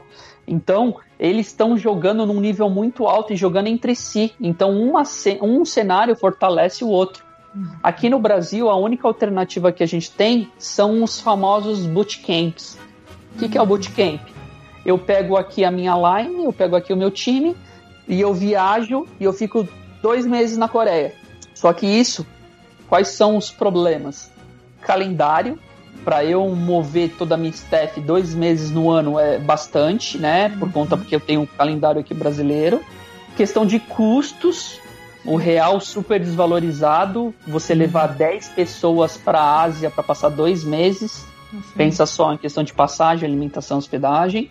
E o terceiro, chegando lá, vai ser muito difícil conseguir marcar um treino oficial como um, com um time de, de primeiro escalão. Por quê? Porque o cara não vai querer treinar comigo, ele vai querer treinar com os caras que estão no topo da tabela lá no país dele. Isso acontece até aqui no Brasil. Os times do, do CBLOL têm dificuldade de marcar treino entre si. Isso acontece aqui no Brasil. Imagine você levando um time brasileiro para um, uma China. Quem vai querer treinar com ele? Os times do topo, do taba, topo tabela da, da LPL, que é a Liga Chinesa de League of Legends. Então, no caso específico de League of Legends, a gente tem essa dificuldade de servidor, de cenário e de regiões, uhum. tá? Aí eu vejo uma responsabilidade mútua. Nossa, como organização a gente precisa uhum. se planejar para ir cada vez mais para fora, ter uma estrutura, fazer parcerias com o time de fora, tem esse papel, essa nossa responsabilidade que eu concordo 100%, mas no meu entendimento também tem um papel aí da publisher de ajudar nesse nesse quesito Será que a gente não consegue amarrar mais torneios intercontinentais para as regiões jogarem entre si? Sabe? Uhum. Então a gente não consegue criar ligas paralelas, talvez, de segundo, segundo e terceiro nível, onde esses jogadores podem jogar entre si? Será que a gente não consegue também cruzar calendários para que haja essa aproximação maior de, de circuitos? Então fica essa questão, no caso eu tô falando de League of Legends, do, das orgs e da publisher. Quando a gente vai para outras modalidades, Counter-Strike. Porque os times de Counter-Strike do Brasil já tiveram uma grande relevância, muitos continuam no cenário mundial. Porque eles não estão aqui, eles não estão no Brasil. É, é o. É, a, a, a, NB, a NBR fica em Los Angeles, o MBR. Fica jogando lá. A Fúria também. A T1 tá lá fora. Então, os times, os, os consagrados de Counter-Strike não estão no Brasil. Eles estão lá fora competindo com os melhores. É, volta aquela premissa que eu falei: quer ser o melhor, você tem que estar tá jogando com os melhores. E tudo isso é um investimento gigantesco. Para uma organização brasileira, 100% brasileira, manter um time lá fora, com o dólar a 5 reais, cara, é muito difícil. A MBR consegue porque ela nem é mais brasileira, né? Um grupo de fora que comprou o escudo uhum. e tem toda uma operação nos Estados Unidos, que é a Immortals, o grupo da Immortals, da IGC. Então, é, a gente consegue se dar muito bem no Counter-Strike porque os times estão lá fora e eles conseguem jogar os principais campeonatos, aí eles conseguem os qualificatórios para o Majors. E no Major, meu, é cachorro grande brigando, todo mundo, um alto nível e acontece de uma vez ou outra a gente ser campeão. Ah, entendi, cara. Então, então para os dois principais times, modalidades, estou falando de League of Legends e, e Counter Strike, a gente tem essa questão. No Free Fire já é diferente. No Free Fire a gente tem muita relevância lá fora. A gente já foi campeão uhum. mundial com Corinthians, a uhum. gente sempre ficou entre os melhores. Mas o Free Fire é um caso atípico, né? Porque o Brasil ele é como se fosse um grande continente entre si a gente tem organizações muito fortes, jogadores muito fortes de Free Fire. É, que o nosso Free Fire aqui no Brasil é de alto nível. A gente tem um modelo competitivo no Brasil muito forte. Liquid, Cage, é, vários Black Dragons indo super bem. A gente tem também as organizações tradicionais, organizações de fora. Tem muito, um pessoal muito bom e muito competente no Free Fire aqui no Brasil o que faz a gente ser muito bem nos torneios é, mundiais. Então, acho que para as três modalidades no Brasil, a gente tem esses três desafios diferentes. Que legal, cara. São cenários diferentes, né? E desafios diferentes, né? Que nem você Exato. falou. Mas também depende muito das organizações, né? Por exemplo, eu vejo o Free Fire. Nossa, a Garena eles deram um suporte monstruoso, né? É, ao game e fizeram realmente um investimento. Você, você mesmo falou, é um game muito recente, mas caraca, o investimento que eles fizeram, como os caras pularam ali de cabeça, né? E apoiam o cenário, eu acho bem incrível, né, cara? Total, não, com certeza. É, tem um, é uma estratégia, assim, é um. É, se a gente for pensar, é tudo a estratégia da marca, né? Por exemplo, a Garena tem o Free Fire e estrategicamente para ela o esportes do Free Fire faz muito sentido. Uhum. Por quê? Que é business. O esporte faz vender skin, faz vender passe de batalha. Ela, ela cria heróis, que são os influenciadores, que são fundamentais para o game continuar forte, para o game ter audiência.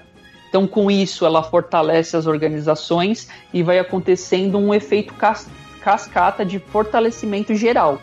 Uhum. Então, a Garena tem esse, essa visão estratégica do produto dela. A Riot, mesma coisa. A questão é, o esports, ela fomenta esse cenário e ela ajuda. Por quê? Porque isso movimenta o jogo dela, audiência, venda de skins, vendas de passe, mantém o jogo no hype, é mídia, são os torneios, é o evento. Então, é uma forma eficaz de ela manter o game dela super rejuvenescido. O LoL tem 10 anos, o LoL completou Sim. 10 anos agora. O Counter-Strike, mesmo a Valve pouco se lixando, uhum. o, o, que manteu, manteve os, o Counter-Strike vivo foi muito do cenário competitivo. O Counter-Strike tem 20 anos de idade. Total, é. Então isso é estrategicamente. Agora, para outros, não.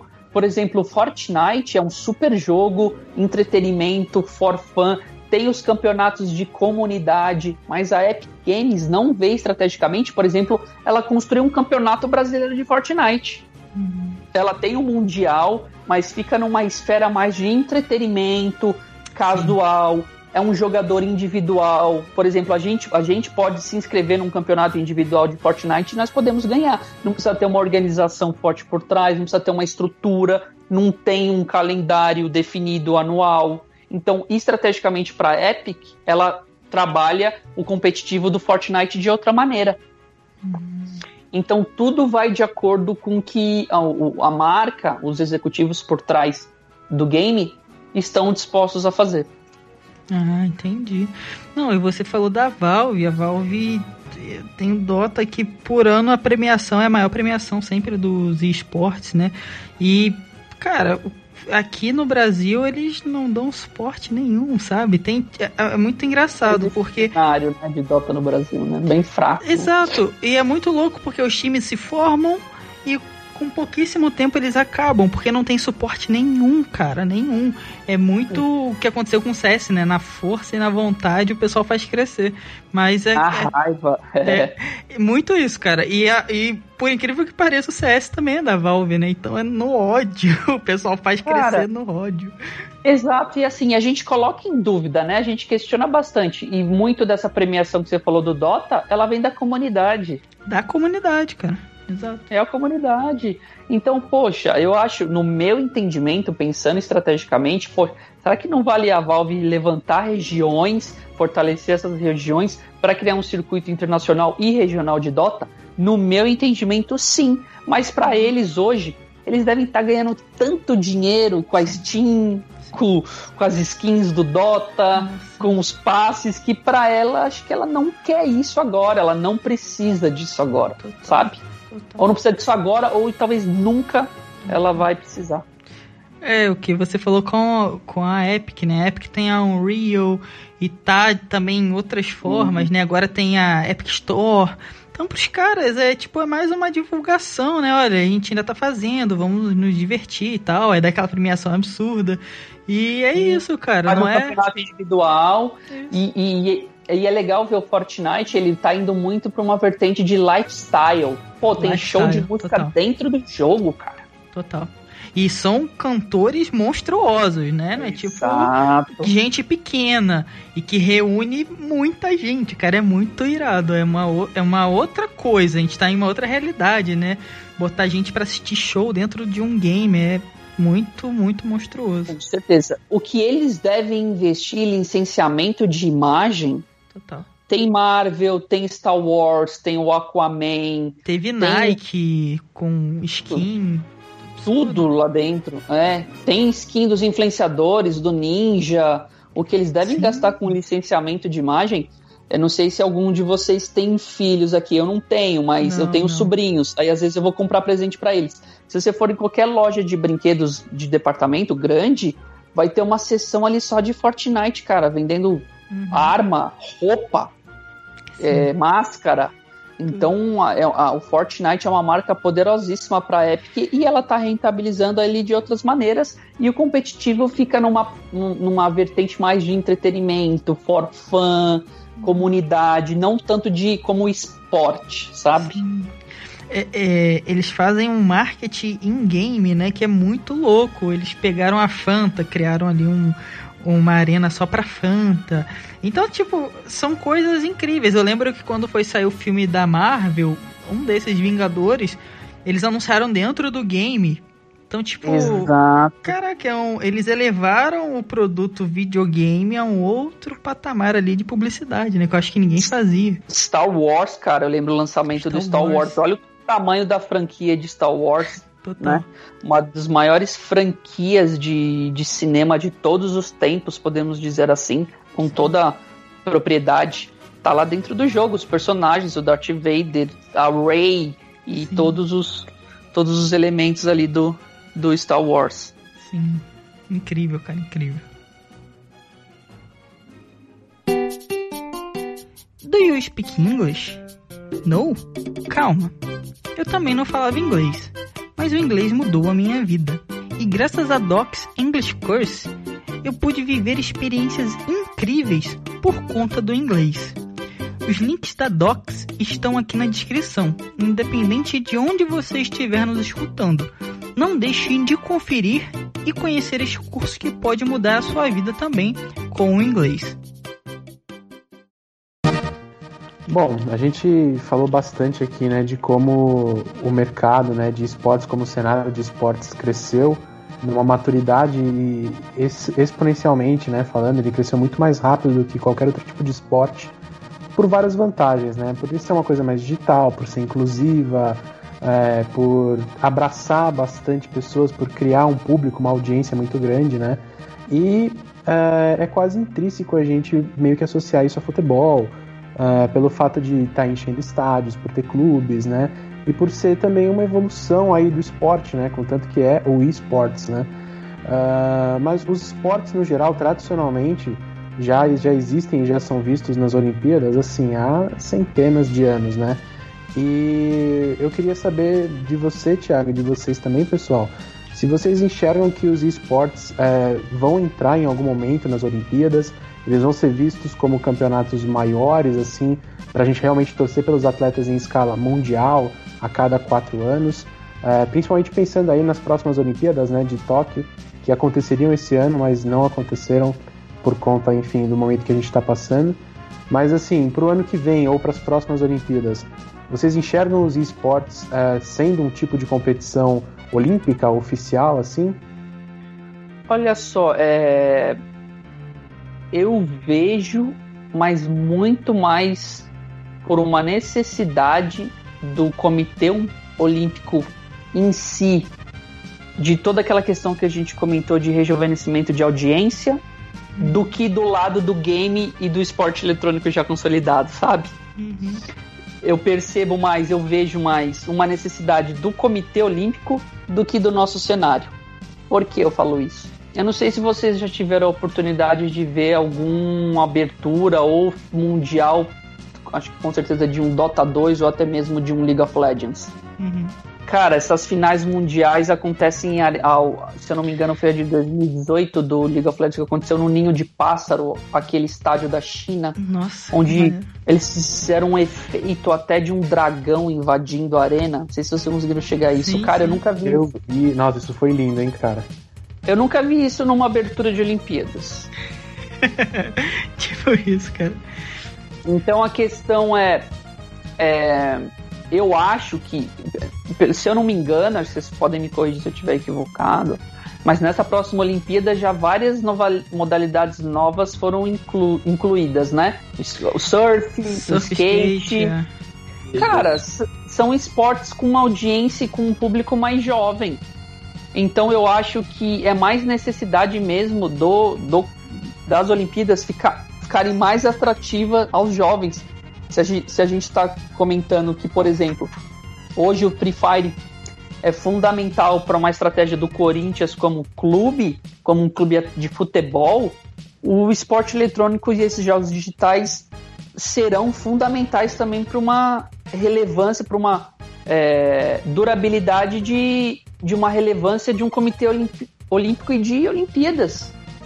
Então, é, como a gente está vendo toda essa transformação acontecendo, eu não ficaria nada surpreso se algum jogo de alguma modalidade fosse anunciado como um esporte ali olímpico mesmo dentro de um de umas Olimpíadas. Só que o meu ponto é, será que as publishers querem?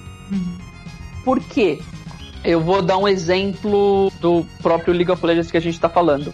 Cara, o League of Legends é uma propriedade, é um produto de propriedade intelectual da Riot Games. A Riot Games investe no jogo, no desenvolvimento, no seu cenário competitivo, na sua imagem, na sua relevância e na sua audiência ao redor do mundo. Será que ela vai simplesmente fornecer o jogo para entrar numa festa, num, num torneio que tem outros patrocinadores, outro business por trás? A gente sabe que essa questão de escolha de cidade olímpica é algo muito nebuloso politicamente. Sim. Acho que vocês já devem muito. ver tudo isso. Isso aconteceu no Brasil, aconteceu na Rússia.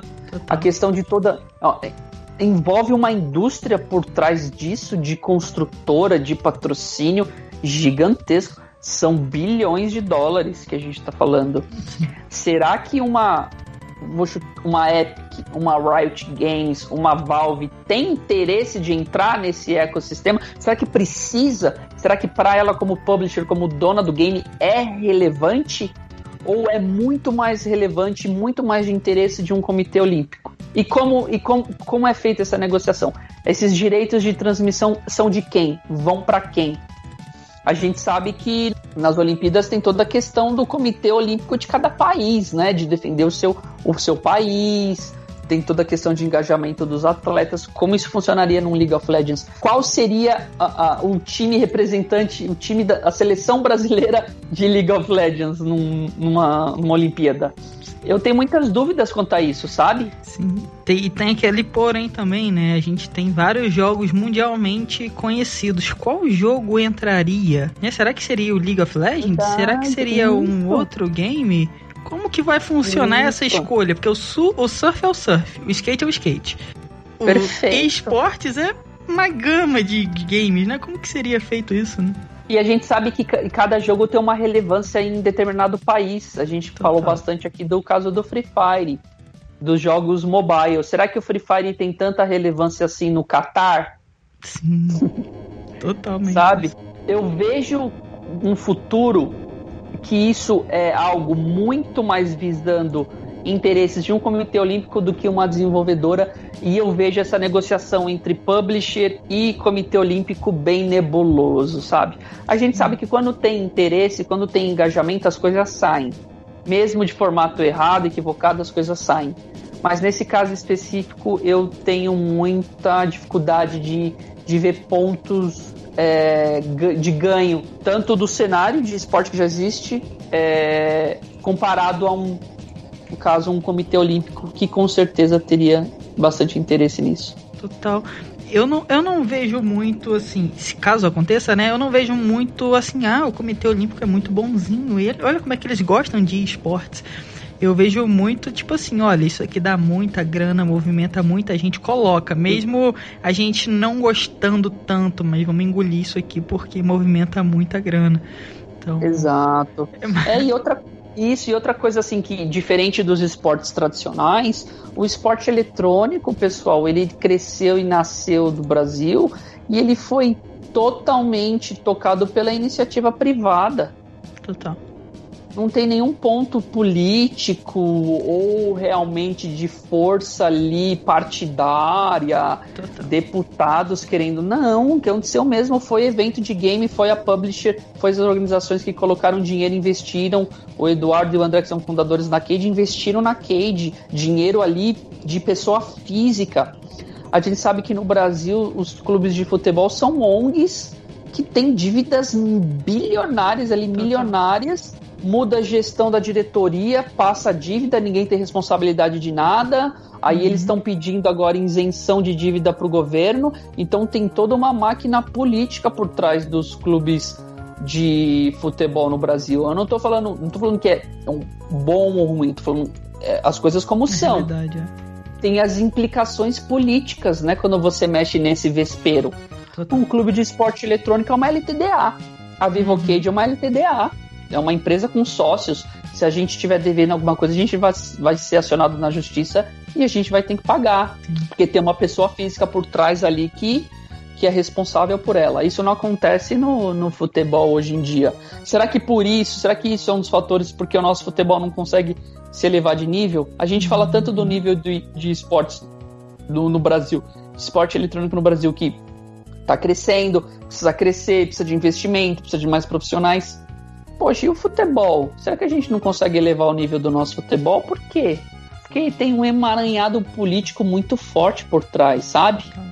E é, todas essas forças aí têm tem muita influência. O que aconteceria para pra um modalidade olímpica, para uma seleção olímpica, e que a gente precisaria entrar nesse jogo político e eu não sei se ela é benéfica pra gente. Total, cara. E o que você falou, assim, desse envolvimento político que define o nosso país devagarzinho, né? É, eu torço pro Botafogo. O time tem quase uma dívida de um bilhão de reais. É o time mais endividado no Brasil. E eles estão querendo agora fazer uma coisa que é para vender os direitos do time, né? E se tornar Botafogo SA. Então é totalmente diferente, investidores pagariam essa dívida e tudo mais. Porque é exatamente isso que você falou, cara. Entrou gestão, comeu dinheiro. Entrou gestão, comeu dinheiro. E não interessa se o que está acontecendo, eles só comem dinheiro. E por ser algo literalmente mais é, privado, né? Que, de marcas, é, eu acho que tá Isso. meio protegido por enquanto. A gente vê alguns senadores, deputados querendo tomar de assalto a cena gamer. Mas parece que por enquanto tá até meio protegido, né? Isso é bem legal. É verdade, a comunidade levantou, né? Falaram de tentar em pauta uma regulamentação, só que ela é muito ar- arbitrária, sabe? Ela não foi feita por representantes mesmo. Então a gente fica, eu fico um- assustado, assim. A minha primeira reação é de susto mesmo, porque a gente quer que as coisas continuem crescendo e num nível profissional. E eu acho que a iniciativa privada nesse quesito, ela tem os seus, seus pontos positivos. Total. Concordo muito com você. Tentaram mesmo, né? Regulamentar. Mas regulamentar algo que tá funcionando é você andar 15 casas, sabe? E é, Exato. é muito bizarro. Você vê ali aquelas carinhas específicas, né? Querendo tomar aquilo de assalto. E quando você vê quem faz, quem tá nisso há anos, pavimentando isso e trabalhando, é tipo, é bem bizarro. Mas por enquanto a gente tá meio livre, né? Exatamente. Por enquanto estamos safe. Não sei. E assim, a gente falou do crescimento todo dos esportes, é uma cena que é monstruosa. É, e tá crescendo muito no Brasil, né, cara? Parece que, é pelo que você falou, falta só um pouquinho pra gente chegar ali. Sabe? A gente já vai, já tá nos lugares, falta bem pouco pra gente tá brigando de igual para igual.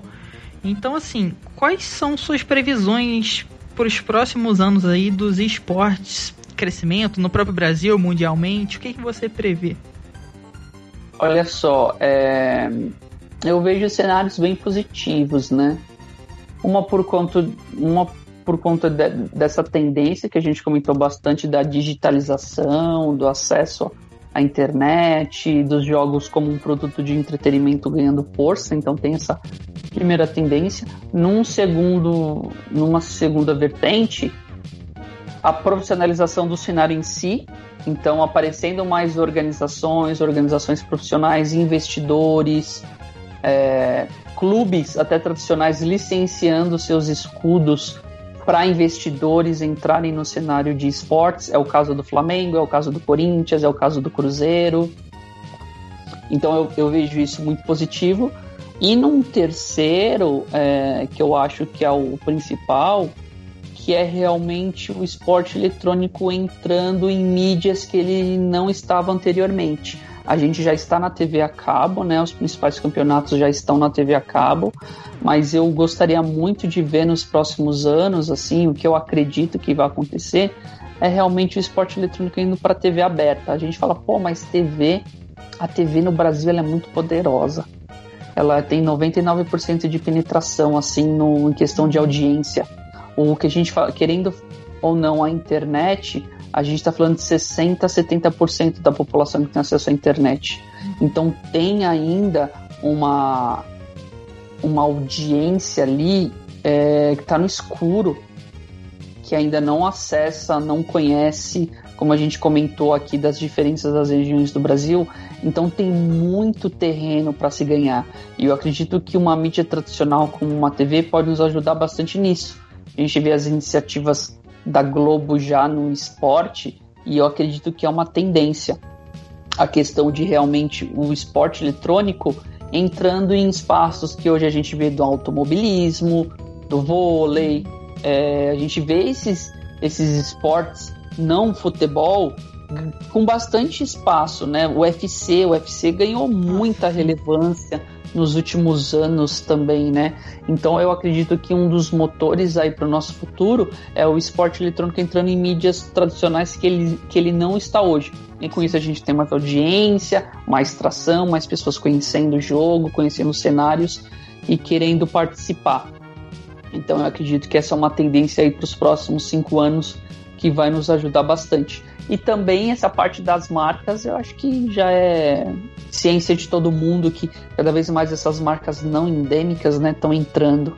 A gente vê marca de salgadinho, de roupa, é, lifestyle, querendo vender serviços financeiros, é, internet, produtos de todas as categorias, energético, querendo se conectar com esse público jovem e essas marcas não endêmicas elas trazem investimento que é muito necessário, né? Novos patrocinadores, novos anunciantes, tanto para os campeonatos como também para os clubes.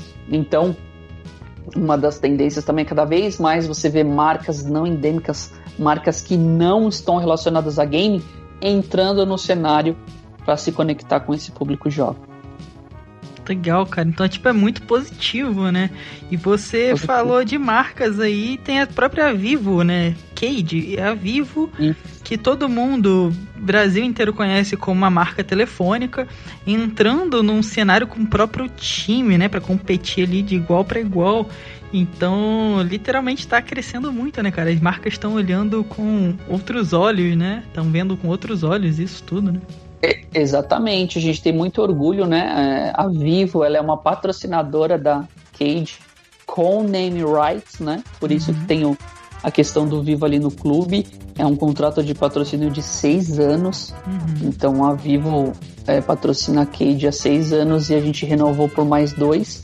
Então a gente tem completos aí oito anos de parceria, o que é muito importante, o que deixa a gente super feliz. Fora isso, tem outros patrocinadores também, tem marcas né, de hardware, as endêmicas com muita força, mas também tem o banco BS2, que a gente tem muito orgulho, tem a faculdade FIAP também, que é uma das nossas patrocinadoras. E, cara, e mencionar também o, as outras organizações que estão fazendo um trabalho incrível. A PEN faz um trabalho comercial incrível, eu tenho vários amigos lá. Uhum. Também tem patrocínio com a BMW. BMW, né? BMW, sim. É, Piticas, marca de roupa. O BS2 também é um patrocinador da PEN. É um pessoal que eu tenho muito carinho que trabalha lá no, na, no clube e faz um trabalho super profissional dessa parte comercial também. Cara, assim, eu vejo muitos ganhos, assim. E essa, e essa tendência aí é bem positiva para todos nós. Lá fora é um mercado que movimenta muito mais grana por conta até da força da, da moeda mesmo, né? O Brasil é muito desvalorizado em questão do dólar, o que impede muito essa questão de importação de jogadores, é um elemento muito importante do que, por exemplo, para um CBLOL, para a gente ganhar atração também, uma das alternativas seria importar jogadores. Acontece, várias organizações têm jogadores de fora, mas isso é muito difícil ainda de se tornar mais usual por conta do dólar mesmo, né? Que a gente paga o, os atletas de fora em dólar e o investimento fica muito alto. Uhum. Mas é, as marcas hoje elas estão fazendo um papel fundamental no crescimento. E falando também como eu fui já anunciante, né? Eu já estava do lado da marca. Uhum. Então, para a gente é muito importante. E eu vejo até um, uma troca de mindset, assim, né? De, de visão de marca. Antigamente, a menina dos olhos era os 30 segundos na TV, uhum. aí mudou pro digital, tem os 30 segundos no YouTube, que também não está com tanta relevância, e muitas das marcas estão partindo para a experiência, para brand content, produzir conteúdo próprio, uhum. de trabalhar com influenciadores e embaixadores autênticos. Então, se você vê o movimento dessas empresas super modernas, falando de Natura, tô falando até de McDonald's, tô falando de Red Bull. Você vê essas empresas super modernas no quesito de comunicação, Ambev, elas estão investindo muito em brand content, experiências e influenciadores e cada vez menos nessas mídias mais frias, no banner, no uhum. 30 segundos do YouTube. Então é uma tendência também que joga a nosso favor. Legal, cara. Então, a, a, assim, eu espero literalmente que cresça muito o cenário de esportes. É, nós somos gamers, né? E eu tenho os meus jogos aí favoritos, mas eu espero que todo o cenário cresça, porque isso é, ajuda tudo a, a, a, melhorar, né?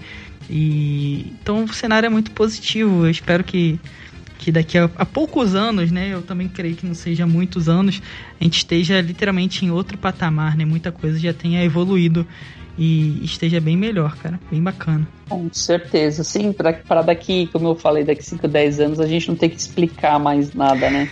Já é uma realidade, assim como a gente fala de futebol, por exemplo. A gente vai estar tá falando de Counter-Strike ou qualquer outro jogo dessa mesma naturalidade.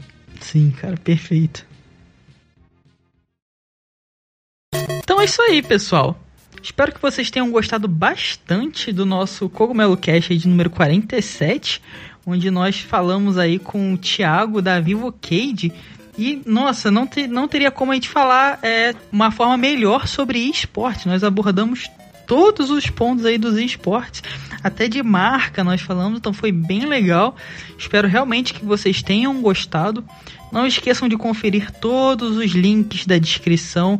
Vai ter o link da Vivo Cade aqui na descrição também.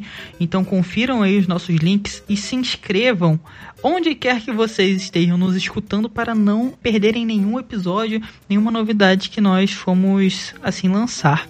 Agora eu vou passar a bola para o Thiago se despedir, eu, mas eu já vou me despedindo por aqui. Espero que vocês tenham gostado e até o próximo Cogumelo Cast. Falou! Pessoal do Cogumelo Cast, muito obrigado aí pelo papo. Foi incrível poder falar um pouquinho aí sobre essa indústria que eu amo bastante, que a gente vem trabalhando muito no fortalecimento. Muito obrigado aí pelo espaço, convidando todo mundo também para se conectar né, no perfil da, da Vivocade, arroba Vivocade, Twitter, Instagram, para ver o dia a dia dos nossos atletas, nossas competições. E para quem também tem interesse em saber um pouquinho mais do lado de mercado dessa indústria, eu estou com um projeto bem legal que é um site de conteúdo que chama negóciosegames.com. O negóciosegames.com, exatamente, eu crio um conteúdo ali focado para as pessoas que querem entender essa parte de business do esporte eletrônico, de marcas, de ativações, de realmente como essa indústria, no quesito de é, negócio, funciona, eu criei esse portal aí para tirar mais dúvidas também da galera, que é sempre um, um assunto aí que gera muita, muita discussão.